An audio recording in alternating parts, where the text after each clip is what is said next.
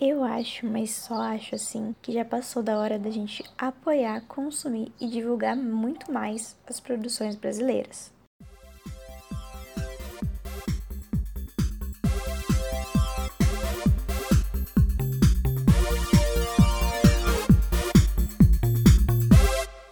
Oi, galerinha, tudo bem? Tá começando mais um Recomendei! Uhul! E o episódio de hoje é um episódio inspirado no dia 7 de setembro, que é o dia que Dom Pedro e ele estava bêbado saindo de uma festa, parou pra mijar. E é isso que aconteceu, mas as pessoas romantizaram muito o que aconteceu ali. Pelo menos se, algum historiador quiser me desmentir, eu tive um professor de história que me contou que foi isso que aconteceu, que ele tava bêbado, voltando de uma festa, e aí ele parou ali para pertinho do rio Ipiranga para mijar. E mas todo mundo sabe que essa história é romantizada, pelo menos, se não for exatamente isso que aconteceu, foi uma coisa normal. Mas voltando ao, tópico independência do Brasil. Então, eu resolvi fazer esse episódio onde eu vou recomendar para vocês 10 séries brasileiras para vocês assistirem quando vocês quiserem e estiverem entediado e quiser consumir produtos brasileiros, porque eles precisam ser consumidos e a gente precisa apoiar as nossas produções, porque audiovisual no Brasil, galera, não é fácil.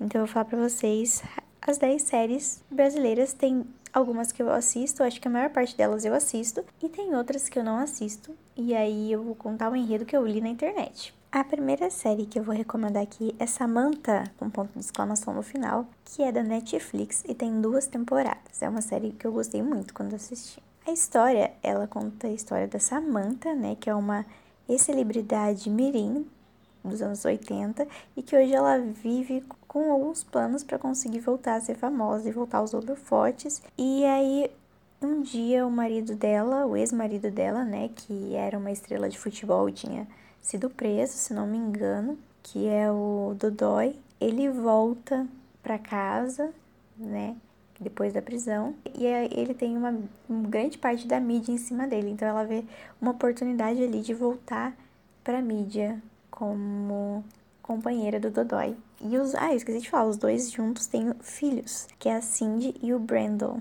Que eles fazem parte da história. O, a Cindy é uma menina super inteligente, militante tudo mais. E o Brandon, ele é um menino curioso que espoleta, que gosta de fazer bagunça, essas coisas assim, sabe? Dá pra ver que as crianças sempre estão tentando tomar conta da Samantha, que é uma relação meio trocada porque a Samantha ela é bem louquinha e bem irresponsável em muitos momentos. E aí é os próprios filhos dela que acabam tendo que cuidar dela. Na história também tem o, o maço de cigarro, que na verdade ele participava da, tur da turminha Plim Plom, que era onde a Samantha era protagonista. E ele era o único que conseguia lidar com ela porque ela era muito divinha. Ninguém gostava dela. E aí mostra que ele ainda acompanha ela na vida adulta. Eles são muito amigos. É tipo uma relação pai e filha ali, sabe?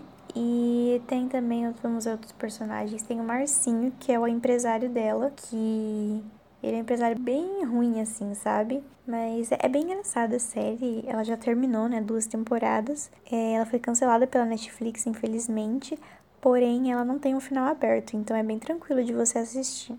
E só pra curiosidade, a história é baseada na Simone. É baseada, tá? Não quer dizer que a Simone talvez fosse daquele jeito, não sei. Mas eu sei que a história é baseada nela. A Gretchen também participa de vários episódios. É muito legal a série. Eu acho que é, as pessoas deveriam assistir, tá na Netflix. A segunda série que eu vou falar, ela já é um pouco mais popular, né?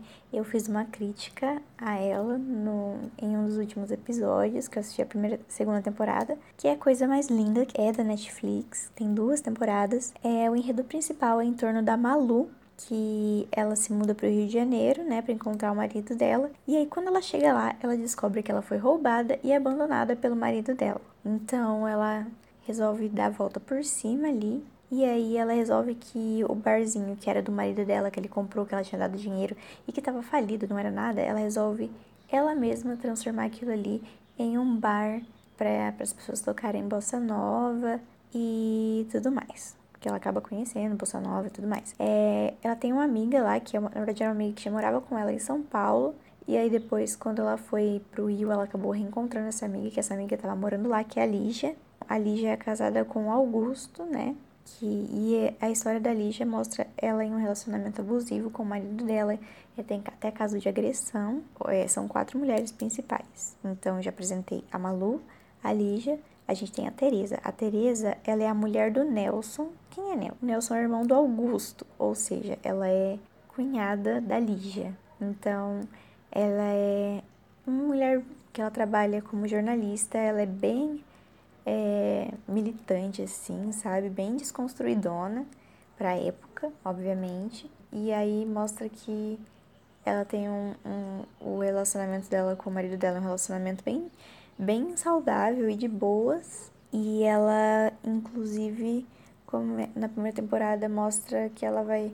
Ela começa a ter um, uma relação ali, um interesse com outras mulheres, basicamente, mais ou menos isso. A gente tem a Adélia, ela é uma moça negra, ela é pobre, mora é, meio que numa favela do Rio de Janeiro, e ela trabalha no mesmo prédio onde a Malu está morando. E nisso ela acaba encontrando a Malu lá, elas acabam se tornando amigas e, e aí a Malu pede ajuda dela para reconstruir o bar do zero. E ela tem uma filha, inclusive, e, e ela que é tipo a dona da casa lá, ela sustenta a irmã dela, que é a Ivone. A Ivone ela vai receber mais destaque na segunda temporada.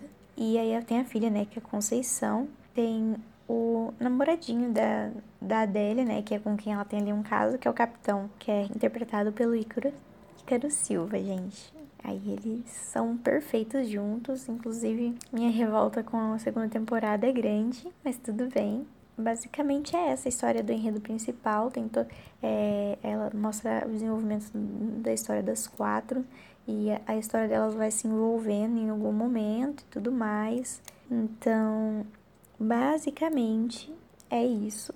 É uma série gostosinha de ver, é, mas eu, obviamente, não podemos colocar essa série num pedestal, como se ela fosse tipo muito boa, mas ok. A terceira série que eu vou apresentar para vocês é Clã, que na verdade é uma websérie do que está disponível no YouTube e agora essa última temporada está sendo feita e patrocinada pelo Multishow. Tem duas temporadas e ela é feita pelo Raoni Phillips, maravilhoso, perfeito, meu amigo, assim, sabe? E ela acompanha a influencer Dagny, que é modelo, doadora de roupa usada, jovem mãe, perfume. é, quer dizer que ela tem perfume.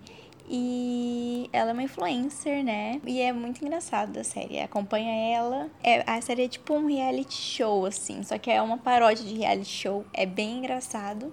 E aí vai mostrando o dia a dia dela com os personagens da vida dela. Ela tem uma irmã gêmea, que é a Tessa, que não tem nada a ver com ela e que vive zoando ela e que é perfeita, é minha personagem favorita. Tem a Katrina, que é a mãe das duas e ela era a empresária da Dagny. Elas tretam muito. Quem mais? Tem a tia Teresa, que é muito maravilhosa. Acho que você tem que assistir para conhecer a tia Teresa. E tem a Eriquinha. Eu não consigo falar o nome dela sem querer cantar a música da Eriquinha. Eric. Não, não vou cantar. Mas é isso. A série é muito engraçada e tem episódios com participações da Rihanna brasileira, da Thelma, da Inês Brasil, várias personalidades. O Raoni, ele é quem produz tudo, né? E além de tudo, ele é um ator digno de M, pois interpreta, ele mesmo interpreta a Dagny, a Tessa e a Katrina. Ai, é perfeita a série assistam, tá no YouTube. Os vídeos são curtinhos, mas é bem gostosinha de assistir se você quiser dar risada. E se você gosta de reality show para assistir que você acha engraçado, assistam porque é muito boa. Vou, agora não é humor e piadas, agora é drama aqui. É a série Sob Pressão do Globoplay, que tem três temporadas. A série, ela acompanha um hospital público que fica é, no subúrbio do, do Rio de Janeiro. E aí tem o, o personagem, os personagens principais é o Dr. Evandro e a Carolina, que é a Marjorie Stiano, perfeita. E aí vai mostrar, é, mostra a vida deles, mas eu acho que o que mais chama atenção nessa série é que não é um Grey's Anatomy, sabe? Tipo, olha galera, tipo, os problemas que eles enfrentam são os problemas por falta de dinheiro, por falta de por coisas bem brasileiras assim mesmo. É uma realidade muito pesada que a gente assiste. Eu, eu confesso que eu assisti alguns episódios porque minha mãe assistia, então eu assistia junto com ela. Tem episódios que são pesados, assim, muito pesados. Eu tive, eu, já, eu confesso que eu já tive pesadelo depois de assistir sob pressão. Mas ela é muito boa mesmo. É agoniante? É agoniante um pouco, mas eu acho que é, é interessante mostrar esse lado da medicina, que é um lado em que os, é, os médicos estão tentando ajudar as pessoas que não têm condições, eles estão inseridos no meio de uma de um, um lugar caótico, é, mostra o governo, a questão do governo é, não mandar o dinheiro que precisa ser mandado, a falta de ambulância, falta de material, muitas coisas sucateadas. Vai mostrando tudo isso como os doutores que os médicos no caso vão tentando lidar com isso, além de ter um desenvolvimento muito é, legal no, na história pessoal dos personagens. Eu acho que é, é uma recomendação muito boa. É uma série muito boa. Acho que é uma das melhores séries brasileiras que existem. Só pra dizer aqui. Então acho que todo mundo deve assistir.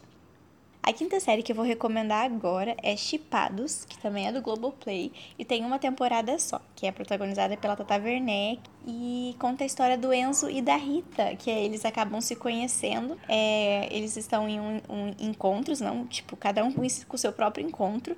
E aí o encontro dos dois dá errado, daí eles meio que começam a conversar ali e sobre o encontro deles dá ruim, que sempre dá ruim. E aí eles percebem, eles começam a conversar, percebem que eles têm bastante coisa em comum.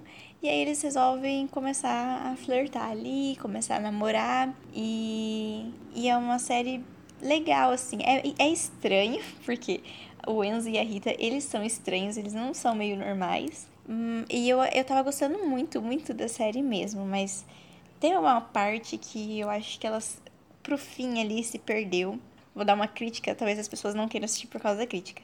Eu, é que, assim, eu gostei muito da série, só que eu achei que começou a se perder em algum momento ali.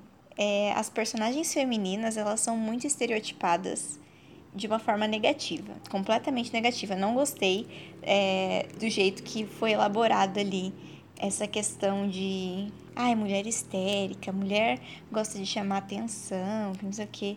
Eu acho que teve muito disso. E teve acontecimentos ali. Eu tô indicando a série, mas vou falar mal dela. Tem acontecimentos ali que deixam a gente pensando. Isso era realmente necessário? É porque a história, ela tava tão legal assim, e aí tem um acontecimento assim que você fica, pra que isso? Que coisa desnecessária. Aí eu não consegui mais chipar, entendeu? Depois do, que, do acontecimento. Mas é uma série boa. Você vai rir? Você vai rir, provavelmente. Mas é, tirando essas críticas, é uma ótima série. A sexta série que eu vou falar agora é Alto Posto, que é do Comedy Central e tem uma temporada só. A série, ela conta a história de um posto de gasolina, né? Que ele é bem acabadinho assim, ele tá, ele é bem pobre, que é o posto do Nelson. E aí mo acaba mostrando a vidinha ali naquele poço. É, a relação do Nelson, que é o dono, com os frentistas, os lavadores, os caixas, os seguranças, o borracheiro e tudo mais. É, cada personagem ele representa um estereótipo assim de alguma coisa. Eu eu, foi uma série que eu acabava assistindo sem querer no Comedy Central, não sem querer, porque assim eu, eu colocava lá e daí eu ficava assistindo coisas e muitas vezes começava a passar episódio e daí eu gostei, aí eu ria eu estava assistindo. Então foi basicamente assim que eu conheci a série e eu gostei muito do. Eu, eu dei muitas risadas. É, os, os lavadores têm um funk que, meu Deus, depois que você escuta aquele funk, ele não sai mais da sua cabeça. Os lavadores, eles querem ser famosos, eles querem. São dois meninos que querem ser funkeiros famosos. E, ai, gente, é muito engraçado. Eu acho que todo mundo deveria assistir, porque vale a pena. E é, é rapidinho, tem poucos episódios. E é uma série engraçada e que fazer você rir, vai fazer você passar raiva. Eu achei que é uma série muito, não sei, sabe? É, parece. É uma série que você assiste e você não tem a impressão de que você está assistindo uma série. Dá a impressão de que você está assistindo um acontecimento ali do dia a dia das pessoas mesmo. Porque é muito real ali, sabe? Tudo. Então, parabéns aí aos criadores dessa série. Agora vamos à queridinha da minha pessoa. Que eu fiquei viciada esse ano, que foi em sétimo lugar, eu vou apresentar para vocês, que eu precisava falar dessa série em algum momento, que é a culpa do, Cab é do Cabral, gente, que é uma série do Comedy Central, tem oito temporadas. Oito temporadas, Natália, tudo isso? Sim, tirando um spin-off, que na verdade é o a culpa é do Cabral na estrada. Basicamente, a culpa do Cabral, ela é uma série diferente, assim, uma série de humor, que é produzida pelo Comedy Central, né, que estreou em 2016. O que, que é a culpa do Cabral? Ela é uma mesa redonda, que não é tão redonda assim, que apresenta cinco comediantes, é, cada um de um canto do Brasil, e aí eles ficam conversando sobre coisas, assim, tipo, um tema, e daí eles ficam falando sobre, sobre aqueles temas. Eles fazem jogos, tipo o jogo do balão, que é muito famoso e é muito bom. Então é basicamente isso, gente. Ele é apresentado pelo Fabiano Cambota, que é de Goiânia, né? Aí tem também o Nando Viana, que é do Rio Grande do Sul, o Rafael Portugal, que é do Porta dos Fundos e que é do Rio de Janeiro, Rodrigo Marques, que é de Recife, e o Thiago Ventura, que é de São Paulo mesmo. Então eles vão conversando e é muito legal você ver como vai batendo as coisas, assim, porque cada um é de um lugar diferente. E é, uma, é muito interessante porque dá pra perceber que eles criaram realmente uma amizade ali. Então, quando você começa a assistir, você começa a pegar umas piadinhas internas, você consegue, ver que eles têm uma química ali, que aquilo ali, eles realmente são amigos e que é uma conversa de amigos, eles estão conversando e você tá chorando de rir junto com eles, porque. Ai, é muito legal, gente, é sério, foi o que salvou minha quarentena. Eu lembro que quando eu comecei a assistir eu fiquei viciadíssima mesmo. Eu colocava despertador no meu celular para quando ia passar no Comedy Central. Mas é muito boa a série. Eu indico muito porque vai fazer você rir. A próxima série que eu vou falar para vocês agora é Ninguém Tá Olhando, da Netflix, que tem uma temporada. Infelizmente, porque foi cancelada, o que não faz nenhum sentido Netflix, por causa que é uma série que tinha um público muito grande, não faz sentido ela ter sido cancelada. Ela conta a história do Ulisses, né, que é um Ângelus ele acabou de nascer e todo dia ele vai receber uma, uma, uma tarefa que ele tem que salvar alguém. E aí ele vai lá, salva, volta, acabou, é isso. Só que ele ele saindo assim para salvar uma pessoa, ele percebeu que tinha a oportunidade dele salvar outra pessoa que não que tipo, que não tava na lista dele, mas era uma pessoa que ia se dar mal se não fosse por ele. Então, ele começa a questionar, tipo, por que que eu tenho que salvar só isso aqui e outra pessoa tem que se ferrar? Por que que eu não posso ajudar todo mundo? E que não sei o quê. E aí ele começa meio que uma revolução ali no meio dos ângelos, sabe? Tipo, por que que a gente tem que fazer isso desse jeito? Por que que eles a gente não pode salvar quem a gente quiser? Todos esses rolês. Enquanto isso, do outro lado, tem a Miriam, que é uma moça que ela tem um, emprego lá louco, ela mistura, ela é um monte de coisa misturada, ela acredita em um monte de religião, de ela é, gosta de, mas ela gosta muito de astrologia. Inclusive ela é astróloga, se não me engano.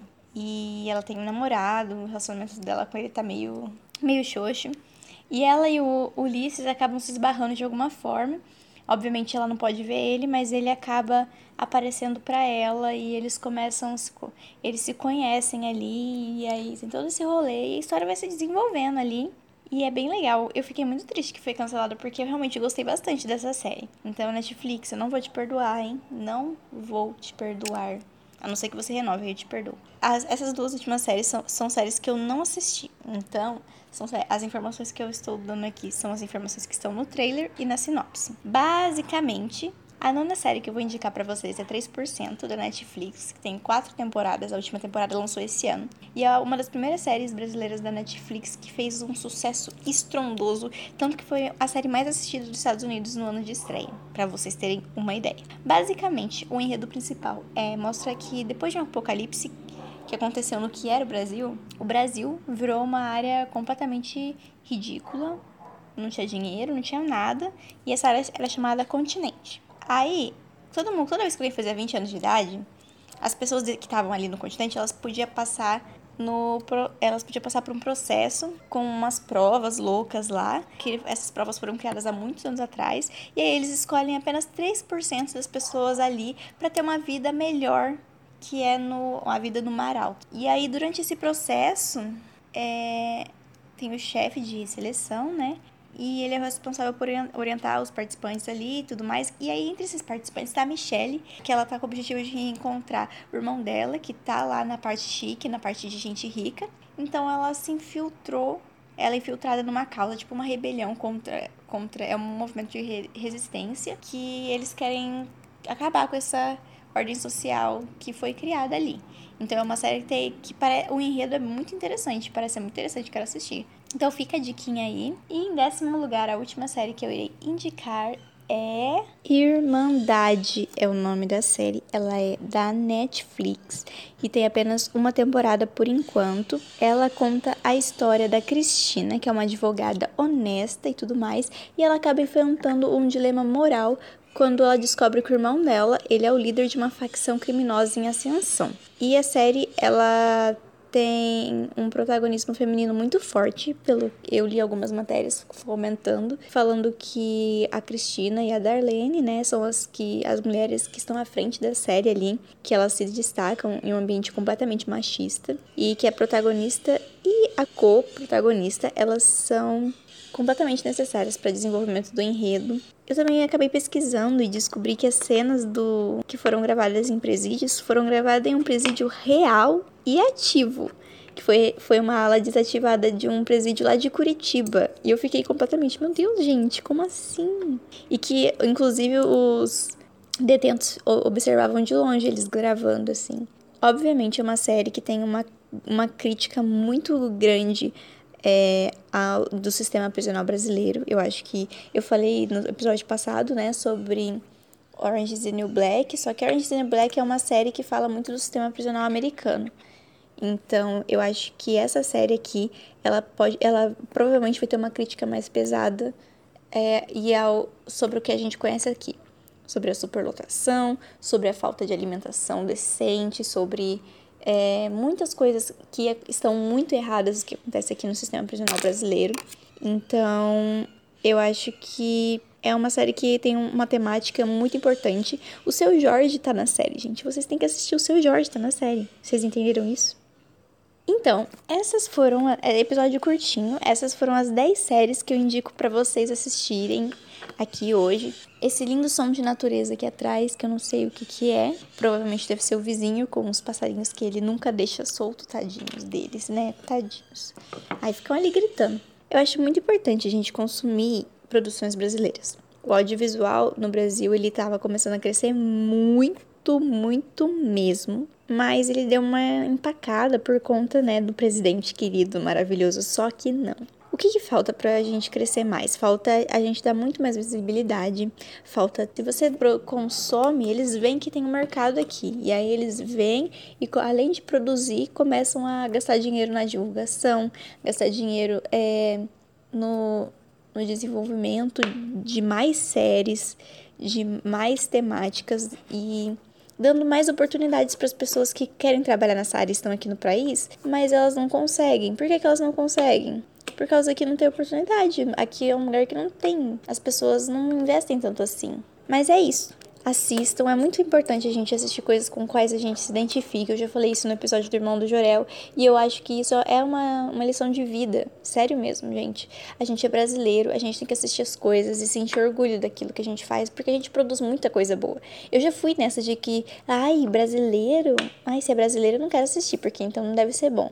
Não vão nessa, gente. Isso é horrível, é um pensamento completamente ridículo e que você tá perdendo muita coisa. A gente mora nesse país e a gente tem que ter orgulho de algumas coisas. Obviamente, a gente não tem que ter orgulho de outras, como esse presidente aí. Mas a gente pode ter a gente tem que ter orgulho das produções, que a gente produz muita coisa boa. Não adianta nada você ficar assistindo séries americanas e deusando elas, sendo que aqui tem também muita coisa boa mesmo. Tá, agora tá na hora das rapidinhas da Nath. Uhul! Tuts, tuts, tuts, tuts, tuts. Gente, eu tô muito atolada de coisa para fazer, mas eu assisti a segunda temporada de Insecure, que é da HBO, né? Tem quatro temporadas. Eu assisti a segunda temporada. Eu tô aqui pra falar pra vocês que é boa. Sim, é boa temporada. Eu comecei assistindo de boa. Foi no final que eu percebi quão boa foi essa temporada. Lembrando, não assistam com pessoas por perto. Tem muitas cenas de sexo, é constrangedor. Mas é uma série muito boa mesmo. O desenvolvimento dos personagens da primeira temporada para a segunda eu achei muito bom, muito grande. E eu quero assistir a terceira logo. então é isso.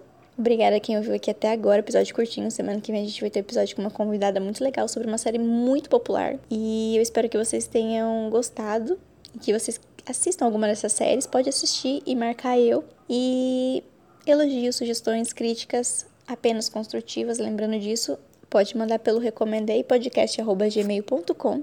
Pode seguir as nossas redes sociais, arroba Recomendei Podcast no Instagram e arroba Recomendei P no Twitter e Recomendei Podcast no Facebook. Ajudem a divulgar, sigam, manda para os seus amiguinhos, marca eu, marca, posta. Vamos fazer esse negócio da boa, gente, por favor. Vamos. Até semana que vem. Beijinhos e até mais.